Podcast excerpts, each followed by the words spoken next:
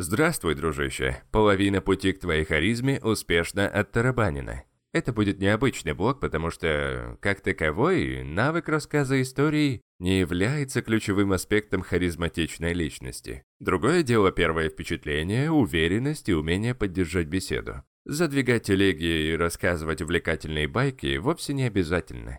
Взять того же Конора Макгрегора. Вокруг него витает аура уверенного мужчины но в то же время он не рассказчик, от слова совсем. Так нафига мне уметь рассказывать истории, спросишь ты? Рано или поздно в жизни каждого из нас навык классного повествования может оказаться жизненно необходим. Думаю, ты понимаешь, о чем я. Собеседование, где тебя просят рассказать о карьерном пути, опыте, профессиональных навыках. На свидании, когда ты должен рассказать партнеру что-нибудь толковое и увлекательное а также выступления на публике, речь или тост на днюхе друга или родственника. Если ты двух слов своей истории связать не можешь, то готовься к неловкой тишине со всеми ее вытекающими. Прикладная сторона повествования очевидна. Ты закладываешь некую идею в голову слушателя, чтобы получить от него позитивный отклик. Но также не стоит забывать, что рассказывать истории – это кайфовое занятие. Можно и нужно заниматься этим в удовольствие. Произошло что-то значимое в твоей жизни, и тебе не терпится рассказать про это своим друзьям, коллегам, увлечь и заинтересовать их, чтобы они в свою очередь задавали наводящие вопросы и оставались в беседе как можно дольше. Самое отстойное, когда твой рассказ звучит как школьный доклад, и от подобного рода проблем я вооружу тебя в этом модуле. Итак, существует два типа историй. Первый – это история с намерением, когда в твоей истории есть мораль, а из нее слушатель должен что-то подчерпнуть. А второй тип – это увлекательные истории. С их помощью ты можешь заставить людей улыбаться и тем самым не даешь им заскучать. Хорошо. Надеюсь, ты смотрел фильм «Начало»? Если нет, очень рекомендую это сделать.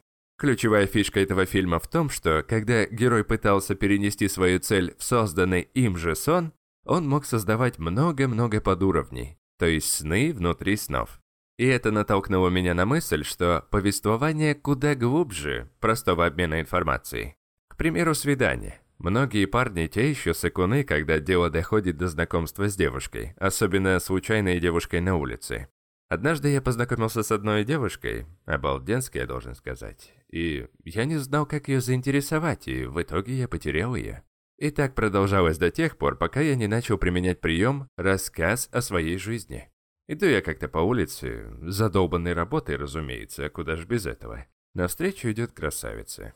Подошла практически вплотную. Ну а я спустился на усталость и нашел оправдание. Мы разошлись, в общем, разошлись мимо. Потом я иду и думаю, ну как так-то? Даже не попытался кибастас, блин.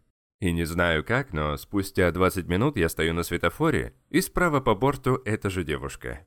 Тут уже, как понимаешь, э, такой знак судьбы игнорировать было бы совсем опрометчиво. Я рискнул подойти к ней и сказать, все естественно нервным, дребезжащим голосом.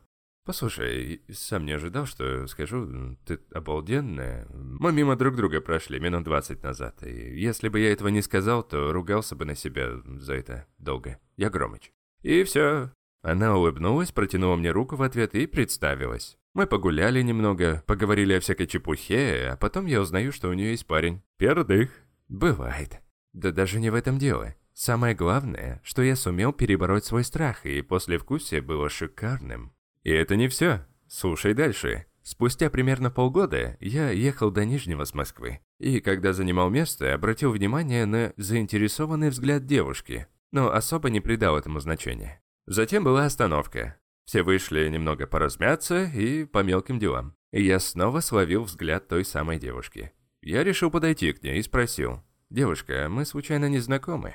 Как выяснилось, именно с ней полгода назад я тогда и познакомился с помощью этого неожиданного комплимента. Странно, да? Пообщались-то пару минут, а по-любому ей так часто говорят, она привыкла и так далее. И это стало открытием для меня. Какой, казалось бы, эффект может произвести простая, но твердая решимость? Можно знакомиться благодаря обстоятельствам в баре, клубе, тиндере, но очень немногим хватает пороха сделать это на улице. Да, мой язык спотыкался, я говорил неуверенно, но ей этого хватило, чтобы запомнить меня на целые полгода. Я уверен, что эта история заставила тебя задуматься. Я это говорю не для того, чтобы выпендриться, ни в коем случае.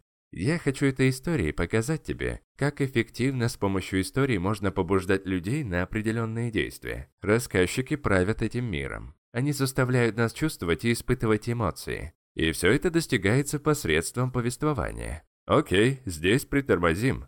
Спасибо за прослушивание. Этот подкаст прекрасно дополняет телеграм-канал «Книги на миллион», где обосновалось аж 250 выжимок на книги по саморазвитию. Всего 15-минутная запись и только самые главные мысли из самых полезных книг. Ссылку паркую ниже. А тебе я желаю всего самого высококачественного. Услышимся в следующем подкасте. Пока.